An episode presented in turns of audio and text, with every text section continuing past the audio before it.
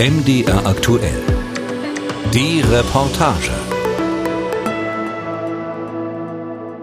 Der Name Purple Pass kommt nicht von mir. Alexander Ochs musste sich schon manches Mal fragen lassen, ob Purple Pass der geeignete Begriff ist, um die Erzgebirgler für so ein Projekt zu erwärmen. Aber obwohl er nicht der Urheber ist, der Kurator steht mittlerweile zu dem Markennamen. Schließlich müsse man im Rahmen der europäischen Kulturhauptstadt ja in internationalen Dimensionen denken. Und Purple ist erstmal lila, wie dieser berühmte Fußballverein in Aue, wie die Blumenwiesen in Ehrenfriedersdorf, wie der Amnetist, der bei Geier gewachsen ist, etc. Und lila ist vor allen Dingen, wir haben es ja zu tun mit einer sehr christlich fundierten, meistens aus Atheisten bestehenden Kultur dort eine wichtige liturgische Farbe. Alexander Ochs hatte bis zu seiner Berufung zum Kurator des Purple Pass herzlich wenig mit dem Erzgebirge zu tun. Seine Karriere als Galerist und Ausstellungsmacher hat er in Berlin gemacht und in China. Er residiert mit seinem interdisziplinären Kunstsalon in Charlottenburg, dem bourgeoisesten Viertel von Berlin. Kann so einer mit den Erzgebirglern? Alexander Ochs betont daher gern, dass er in den letzten anderthalb Jahren schon viel gelernt hat. In den 18 Monaten habe ich fast nichts anderes gemacht und mit jedem Tag wurde es spannender, was ich da erlebt habe, was ich recherchieren konnte. Ich gebe auch zu, dass mir nicht klar war, wie groß die Verwerfungen waren nach 1989. Aber ich denke ganz einfach, dass der Westen versäumt hat, genauer hinzugucken und dass die damalige Politik das bewusst initiiert hat, dass nicht genau hingeguckt wird. Natürlich könne man mit dem Purple Pass diese Versäumnisse nicht wieder gut machen. Aber genau hingucken werde man auf jeden Fall. Alexander Ochs will, dass der Purple Pass ein Resonanzraum für Geschichten wird. Alle Kunstwerke sollen eine unmittelbare Beziehung zur Region, ihrer Geschichte und zu den Menschen dort herstellen.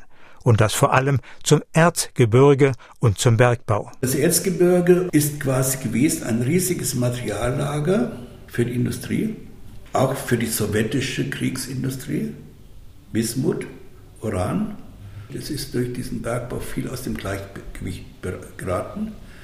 Und gleichzeitig hat er natürlich die Menschen dort geprägt in ihren tollen Eigenarten, also Solidarität, Gemeinsamkeit. Und wir gehen jetzt her und sagen, wir arbeiten mit all diesen Mineralien, die aus dem Berg entnommen werden und daraus bauen wir Skulpturen. Und das heißt, damit geben wir auch etwas zurück. Das Leitmotiv des Purple Path ist denn auch, alles kommt vom Berg her. Purple Pass, das ist in den Worten des Kurators der größte zusammenhängende Skulpturenparcours Europas. Eins von vier sogenannten Flagship-Projekten der europäischen Kulturhauptstadt Chemnitz 2025. 200 Künstlerinnen und Künstler, darunter auch international große Namen, sollen eigens dafür Werke schaffen. Werke, die auch nach 2025 dort verbleiben sollen.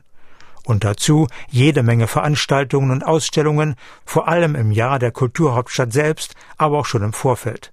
Das Geld kommt vom Freistaat Sachsen, vom Bund, aus europäischen Fördertöpfen und aus den mittlerweile 36 erzgebirgischen Kommunen, die sich für eine Beteiligung am Purple Path entschieden haben. Soweit die Eckdaten. Alexander Ochs würde diesem Steckbrief natürlich noch viele Dinge hinzufügen zum Beispiel die Nachhaltigkeit, durch die sich Chemnitz 2025 von vielen bisherigen europäischen Kulturhauptstädten abheben will. Wir gehen daher und sagen, wir investieren in die Kunst. Und die Kunst bleibt nachhaltig. Und das ist absolut neu, dass wir sagen, da ist ein Input und der bleibt. Ganz in diesem Sinne sind die Künstler aufgefordert, für die Produktion ihrer Skulpturen nach Möglichkeit sächsische Firmen zu beauftragen. Weil wir glauben und wissen, es gibt da eben so eine alte Handwerks-DNA und das sind so Bastlermentalitäten und die können gut mit Material umgehen. Und jetzt gucken wir, dass wir dort produzieren. Also das heißt, das Geld bleibt in Sachsen. Internationale Kunst auf der einen Seite, kurze Produktionswege auf der anderen Seite. Wenn man wissen will, inwieweit die große Vision des Kurators schon in der Region angekommen ist, dann ist der Studienraum Karl Friedrich Klaus in Annaberg-Buchholz ein guter Ort, trotz eines permanenten Brummens. Wir befinden uns in der ehemaligen Wohnung von Karl Friedrich Klaus, der von Anfang der 30er Jahre, also bis Anfang der 90er Jahre hier sein Werk geschaffen hat, hier gelebt hat. Drei kleine Räume und ein Flur. Und es ist direkt unter dem Kino von Annaberg Buchholz und deswegen ist dieses Brummen vom Kino hier ständig zu hören. Jörg Seifert hat maßgeblich dazu beigetragen, dass die heruntergekommene Bleibe des exzentrisch avantgardistischen Dichters und Grafikers, der ein immenses und sehr diverses Werk hinterlassen hat, erhalten und der Öffentlichkeit zugänglich gemacht wurde. Jörg Seifert ist selbst Künstler und er betreibt einen Kunstverein in Annaberg-Buchholz. Wenn man Alexander Ochs fragt, was er so bei seiner Annäherung an das Erzgebirge entdeckt hat, dann fällt ihm auf Anhieb Jörg Seifert ein. Und dann gibt es in Annaberg-Buchholz eben diesen wunderbaren, was hast du entdeckt, da geht es ja immer um Menschen, Jörg Seifert, ja, der seit ein paar 20 Jahren diesen Kunstkeller macht und dort ganz viel initiiert und anregt. Das muss er erst mal hinkriegen. Also dort so einen Kunstkeller zu machen. Es sind Menschen wie Jörg Seifert, mit denen der Kurator den Purple Path zum Erfolg führen will. Die beiden haben sich schon öfter getroffen und gemeinsam Ideen entwickelt. Weil die Frage war, wie kriegen wir jetzt auch die Künstler der Region in dieses Programm und in diese Visionen und Pläne. Und da waren wir schnell bei so einer Sache, weil Holz natürlich auch ein Rohstoff der Gegend ist. Zum anderen haben wir es auch schon Bildhauersymposien vor einigen Jahrzehnten gemacht. Also da haben wir uns die Bälle selber gegenseitig zugespielt. Und so wird Jörg Seifert für den September ein Bildhauersymposium, den Annaberger Impuls, organisieren, mit etwa zehn Künstlern aus der Region, die Holzplastiken herstellen. Symposien zu anderen Techniken und in anderen Städten werden folgen. Für Alexander Ochs ist die Einbeziehung der lokalen Künstler ein ganz essentieller Punkt.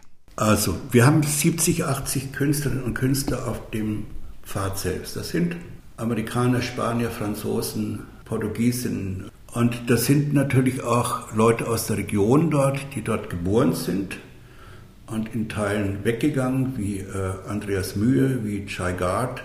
Und es sind Künstler wie Osmar Osten, die dort noch leben. Am Ende soll es 200 künstlerische Positionen geben. In diesen 200 Positionen nehmen die lokalen, heute dort lebenden Künstler ungefähr ein Drittel ein. Natürlich war auch Jörg Seifert anfangs, sagen wir, skeptisch, dass da nun jemand aus Berlin kommt, der den Leuten in Annaberg zeigen will, wo es lang geht. Aber mittlerweile bescheinigte Alexander Ochs, dass er der erzgebirgischen Region sehr empathisch gegenübersteht. Und von der Idee des Purple Path musste man Jörg Seifert auch nicht lange überzeugen. Es passieren jetzt Entdeckungen auf beiden Seiten. Ne? Wir hoffentlich äh, entdecken die Künstler, die ja uns mit ihren Werken in die Region bringt. Und das kann eine spannende Symbiose ergeben und wir hoffen sehr darauf. Und es gibt auf jeden Fall schon durch die Reibungen Inspiration und die Dinge kriegen wieder äh, neue Energie und neuen Fluss. Nicht im eigenen Saft schmoren, das ist für Jörg Seifert ganz wichtig. Der Leitspruch bei uns im Verein ist äh, ein Zitat von äh, Ingrid Mössinger, die ehemalige Direktorin der Kunstsammlung Chemnitz. Sie hat mal ein sehr schönes Zitat gesagt. Provinz ist da, wo man sie zulässt. Neben Jörg Seifert im Studienraum steht Kirsten Baden-Walter. Sie ist nicht nur die Vorsitzende des Fördervereins Karl Friedrich Klaus, sie leitet auch das Kulturzentrum Erzhammer und das internationale Märchenfilmfestival Fabulix. Und so manches andere mehr. Annaberg hat kulturell so einiges zu bieten. Annaberg-Buchholz ist an sich seit der Jahrhundertwende vom 19. zum 20. Jahrhundert eine Kulturstadt. Wir haben darstellende Kunst, ein eigenes Drei-Sporten-Theater. Wir haben immer schon äh, Ausstellungen, Galerien. Und wir sind natürlich trotz aller Innovation und Moderne immer noch unseren Wurzeln bewusst, äh, pflegen unser traditionelles Kulturgut, wie jetzt die Techniken Schnitzen und Klöppeln. Das klingt fast so, als ob die Stadt jetzt nicht unbedingt auch noch einen Purple Pass braucht. Zumal das Erzgebirge 2019 ja auch schon von der UNESCO zur Welterberegion erhoben wurde was auch schon mit vielen Projekten verbunden ist. Beides zu verknüpfen sei eine echte Herausforderung. Ich glaube nicht, dass wir jetzt forsch die Kulturregionen vorantreiben wollen, weil wir ja schon viele, viele Projekte haben in dieser Stadt, die wir sowieso bedienen und ähm, das natürlich auch abwägen müssen, was geht gerade und was geht gerade nicht im städtischen Haushalt. Das soll aber nicht heißen, dass Kirsten Baden-Walter das Projekt Kulturhauptstadt egal wäre. Als Kunstprojekt ähm, kenne ich einzelne Kunstwerke, die jetzt nach Annaberg-Buchholz kommen sollen bin darüber gespannt, wie das initiiert wird und denke auch, dass das den Kulturtouristen anziehen wird. Also ganz bewusst mit offenem Blick durch Stadt und Land zu gehen entlang des Purple Path. Aber der Purple Path ist für Sie und Jörg Seifert mehr als eine Ansammlung von Kunstwerken. Dass es nicht darum geht, jetzt hier ein tolles Kunstwerk irgendwo aufs Feld zu stellen, sondern immer der Versuch, die, die Menschen der Region einzubeziehen. Das, denke ich, ist ein großer Vorteil. Das hört man immer wieder in Annaberg Der Wanderpfad mit seinen Kunstwerken sei ein spannendes Ziel. Sehr wichtig ist aber auch der Weg dorthin. Man hört es auch von Olaf Richter, dem Superintendenten des evangelischen Kirchenbezirks Annaberg. Richtig, die Frage danach, welche Kunstwerke hier entstehen und wie es nach 2025 weitergeht, ist für mich in der Tat sekundär. Mich interessiert und begeistert, dass wir miteinander als verschiedene Menschen, die aus ganz verschiedenen Bereichen kommen und sich für ihre Heimat, für die Region engagieren wollen, etwas tun wollen, dass wir miteinander auf dem Weg sind und etwas miteinander bewegen. Und das ist für mich momentan vordergründig. Olaf Richter treffen wir in der St. Annenkirche, dort ist er auch Pfarrer. Und diese Kirche beherbergt einen einzigartigen Kunstschatz, den Bergaltar von 1522. Der Bergaltar, der auf der Rückseite einer unserer zahlreichen Flügelaltäre sich befindet, stellt die gesamte Technologie des Bergbaus der damaligen Silberbergbauzeit dar. Da gibt es eine Legende in Frohnau, ein Ortsteil von Annaberg, hat ein Bergmann namens äh, Knapp oder Knappe einen Traum, erfindet Silber, das ist zu erkennen. Und man sieht auch, wie zum Beispiel Frauen mit unterwegs sind und damals eben schon in diesen Prozess eingebunden sind. In einer Kirche hatte so ein profanes Gemälde eigentlich gar nichts zu suchen. Aber es war der ausdrückliche Wunsch der Bergleute. Und die haben das Gemälde auch in Auftrag gegeben und bezahlt. Das alles passt natürlich perfekt zum Purple Path Motto Alles kommt vom Berg her. Kein Wunder, dass Kurator Alexander Ochs diese Kirche für die Auftaktveranstaltung zum Purple Path vergangene Ostern gewählt hat. Superintendent Richter hielt damals die Predigt, eine europäische Bergpredigt. Da war auch von Anfang an klar, selbstverständlich wollen wir uns da beteiligen. Wir sehen das eine große Chance und würden gern beitragen dazu, dass unsere Region in den Fokus kommt im Zusammenhang mit Chemnitz 2025. Und so gehört auch Olaf Richter zu den Ansprechpartnern von Alexander Ochs. Auch an den Superintendenten die Frage daher, haben die auswärtigen Macher des Purple Path auch genügend Sensibilität für die Menschen vor Ort? Tja, das ist, also ich, ich, bin guter Dinge, dass das, dass das wachsen kann. Bei Alexander Ochs ist es so, dass ich da merke, wie sein Herz brennt für die Region und für die Traditionen. Aber das wird noch ein Aufeinander zukommen sein müssen. Und da gibt es natürlich auch noch diese Frage. Werden die Erzgebirgler die auf dem Purple Pass vorgesehene zeitgenössische Kunst annehmen? Ja, ich, also ich bin schon optimistisch, aber es stimmt. Ein Selbstläufer ist das nicht. Es besteht die Gefahr, dass etwas von außen aufgepfropft wird und die Menschen hier vor Ort in den Dörfern sagen, das ist ja gar nicht unseres. Ne? Und deswegen wird es darauf ankommen, dass eben hier die Menschen einbezogen werden und eben auch die Volkskultur, die hier da ist. Nicht nur die Hochkultur, sondern auch die Kultur, die sich Menschen gerne ins Fenster stellen. Und das müssen wir immer im Blick behalten, dass das nicht passiert, dass was aufgepfropft wird. Aber Olaf Richter macht auch klar, dass man erst am Anfang des Weges steht. Noch haben sich die Akteure, die den Kunstwanderpfad in Annaberg-Buchholz begleiten, erst wenige Male getroffen. Es gibt einige Menschen, die sich als Pioniere verstehen, auch einige Bürgermeister, die richtig loslegen und die Chance erkannt haben. Und bei anderen ist dann noch viel Überzeugungsarbeit zu leisten. Nach meinem Eindruck, ich hoffe, ich sage da jetzt nichts Falsches, ist Annaberg, ist da auch noch Luft nach oben, dass hier in unserer Stadt, die wirklich wichtig ist fürs Erzgebirge, könnte noch mehr laufen. Dafür, was in einer Stadt läuft, zeichnet natürlich letztendlich der Oberbürgermeister verantwortlich. Und Rolf Schmidt von den Freien Wählern bestätigt, dass sich alles noch im Anfangsstadium befindet. Ich glaube, wir sind noch an einem, an einem Punkt, wo das alles noch zu sehr abstrakt ist. Wenn ich jetzt in Annaberg Buchholzer Bürger frage, Kulturhalbstadt Pöbelpath, zuckt damit die Schultern. Der eine oder andere hat es gelesen, auch dass die Region dabei ist, aber wir sind noch lange nicht auf dem Weg, dass wir alle mit dabei haben, dass die alle mitziehen, dass sie dazu stehen. Da fangen wir jetzt an. Rolf Schmidt will das aber nicht als Desinteresse missverstanden wissen. Er verspricht sich von diesem Projekt schon einiges für seine Stadt. Also wir hoffen uns dafür mehr Aufmerksamkeit für unsere Region, mehr Touristen, die hierher finden. Und natürlich hat das immer was mit Wirtschaftskraft zu tun, mit Wirtschaftsentwicklung, mit Einnahmen, die sich verbessern, mit Möglichkeiten, dass sich vielleicht der eine oder andere auch dauerhaft hierher verirrt. Rolf Schmidt kommt da immer wieder auf den Tourismus zu sprechen. Da gäbe es vor allem noch Defizite in der Vermarktung. Das, was Annaberg-Buchholz zu bieten habe, sei bundesweit noch nicht so bekannt, wie es eigentlich sein könnte.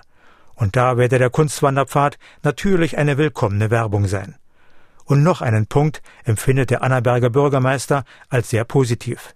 nämlich, dass die ganze umliegende Region von Chemnitz in das Projekt Kulturhauptstadt einbezogen wird was alles andere als eine Selbstverständlichkeit sei. Es war überall so ein bisschen eine vorsichtige Haltung, sagen, na mal sehen, was die Chemnitzer jetzt mit der Region machen. Ob sie zu ihrem Wort stehen und ob das alles so funktioniert. Ich habe im Moment das Gefühl, dass es dort einen gemeinsamen Weg gibt, dass wir das gemeinsam machen wollen und dass wir auf Augenhöhe sind, sozusagen die Region und die Stadt Chemnitz. Und nur so kann es funktionieren. Wir treffen den Oberbürgermeister im stillgelegten Stadtbad von Annaberg-Buchholz. Das ist einer der Orte, der nach den Plänen von Alexander Ochs vom Purple Path profitieren sollte. Das ist halt so ein Traumort oder Jugendstilbau, der verrottet. Die Stadt hat bislang keine richtige Nutzung dafür finden können. Ich würde den gerne machen zum Kunstort. Wir haben dort geplant eine Ausstellung dedicated to my own hands, äh, Textilarbeiten, Textilkünstlerinnen, Handwerkerinnen, da eine große Show zu machen. Und vielleicht ändert sich das aber gerade in Richtung ja, informelle Kunst DDR, ausgehend eben von Karl Friedrich Klaus. Bürgermeister Schmidt findet das eine tolle Idee, aber nur, wenn die Finanzierung aus dem Topf von Chemnitz 2025 kommt. Die Stadt braucht ja Geld für andere Dinge, die ihm wichtiger sind. Wir haben Prioritäten gesetzt in unseren Investitionstätigkeiten in letzter Zeit. Da steht ganz vorne dran der Forschungsstandort am unteren Bahnhof. Es steht ganz vorne dran unsere Infrastruktur, sprich Straßen, Wohngebiete. Selbst Weltkulturerbe, Besucherzentrum steht auf der Agenda. Und dann kommt noch so ein Projekt, das übersteigt natürlich unsere Kapazitäten und unsere finanziellen Möglichkeiten. Und was glaubt der Bürgermeister, was seine Bürger vom Lila Pfad halten, wenn es dann irgendwann konkret wird mit der Kunst am Pfad? Wird es dann nicht Stimmen geben, die das Geld lieber für andere Dinge ausgegeben hätten? Also der Diskussion müssen wir uns natürlich stellen. Wir haben da schon diverse Erfahrungen in dieser Stadt. Es gab auch Kunst am Bau, die sehr umstritten war und das macht ja Kunst gerade aus, dass er streitbar ist, dass man sich auseinandersetzen muss damit und ich, ich sehe das als Chance. Also ich sehe das nicht unbedingt, dass das grundsätzlich Ablehnung gibt, sondern ich glaube, das ist eine Frage, wie man das vermarktet, wie man es verkauft und wie man die Bürgerschaft mitnimmt. Was vorsetzen, was Fertiges herstellen, das geht 100 Prozent schief. Kommunikation sei hier das Schlüsselwort, eine von Anfang an transparente Entscheidungsfindung. Ja, ich begrüße Sie mit einem herzlichen Klick auf im Namen des Vereins Altbergbau Markus Röhlingstollen. So begrüßt Marc Schwan bei Führungen die Gäste. Marc Schwan ist der ehrenamtliche Vorsitzende des Vereins, der den Markus Röhling Stollen betreibt, das Bergwerk mit den meisten Besuchern im Erzgebirge. Und er ist so gewissermaßen der Fachmann für Traditionspflege. Der Bergbau hat die Region geprägt natürlich die Menschen, die dort leben. Das ist ja bis heute das, be das beste Beispiel. Wir sagen ja nicht Guten Tag, wir sagen Glück auf. Und Glück auf, das ist ein Wunsch der Bergleute. Das Glück möge dir Erzgänge auftun. Man grüßt sich heute noch hier so. Marc Schwan gehört als Mitglied des Stadtrats zu den wenigen Annabergern, die mit dem Purple Pass etwas anfangen können. Und er glaubt, dass sich die moderne Kunst durchaus mit der Tradition vertragen kann. Ja, der Erzgebirger ist ja im, im Großen und Ganzen sehr konservativ und ist da vielleicht erstmal ein bisschen reserviert oder hm, ich kann mich erinnern, bei uns in Anneberg gibt es ein schönes Arbeitsamt. Da steht auch moderne Kunst, hat damals für viel Diskussionsstoff gesorgt. Ich finde das persönlich natürlich gut. Das Erzgebirge als Welterbe muss weltoffen sein und da gehört auch neue Sachen dazu. Und vielleicht sei da auch ein Blick zurück ganz hilfreich. Als die Knappen in Annaberg den Bergaltar in Auftrag gegeben haben, hat ja auch viel Geld gekostet. Ob da jeder Bergmann begeistert war, ob das nun sein muss, aber jetzt, viele hundert Jahre später, der Bergaltar ist einmalig auf der Welt. Viele Leute kommen hierher, gucken sich den an. Die haben damals Geld aufgegeben und wir haben heute noch was davon und sind stolz drauf. Aber die Kunst soll natürlich in den Augen der Purple Pass Macher mehr bewirken, als Touristen ins Land zu locken. Alexander Ochs glaubt fest an eine heilende Wirkung der Kunst in einer Zeit, in der die Gesellschaft auseinanderzudriften scheint. Ich sehe dort in der Region eben sehr, sehr viele Menschen guten Willens und ich sehe sehr aufgeklärte Menschen und ich sehe sehr tolle Menschen. Und es geht ganz einfach darum, das irgendwie zusammenzukriegen, in Netzwerke zu kriegen und nach vorne zu kriegen, sichtbar zu machen. Menschen wollen gesehen werden. Ja? Ein Problem, das wir in der Region haben, ist, dass es viel zu viele Menschen gibt, die nicht mehr gesehen wurden. Aber wenn wir kulturell mithelfen, dass diese Menschen sich sehen und einen anderen Blick auf andere kriegen, dann haben wir viel erreicht. Alexander Ochs weigert sich auch, den Menschen im Erzgebirge, wie es so viele tun, die Fähigkeit zur Demokratie abzustreiten. Die Probleme hingen vielmehr damit zusammen, dass so wenig geredet wird über das, was passiert ist. Und Kunst kann jetzt einfach helfen, zu sagen, okay, wir sprechen mal, ja, weil Kunst dort und dort natürlich provoziert. Auch indem Geschichten neu erzählt werden. Die Skulpturen am Kunstwanderpfad sollen alle eine Assoziation herstellen zum Geschehen in der Vergangenheit.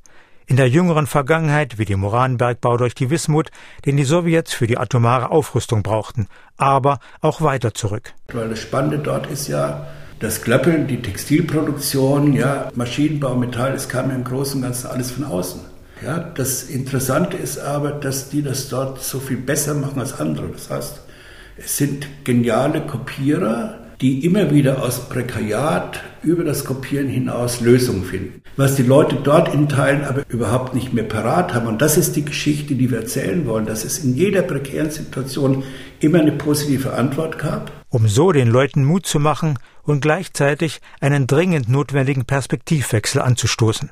Erzgebirge ist eine kulturell sehr lebendige Region, die das Problem mit sich bringt, dass sie nur nach innen guckt.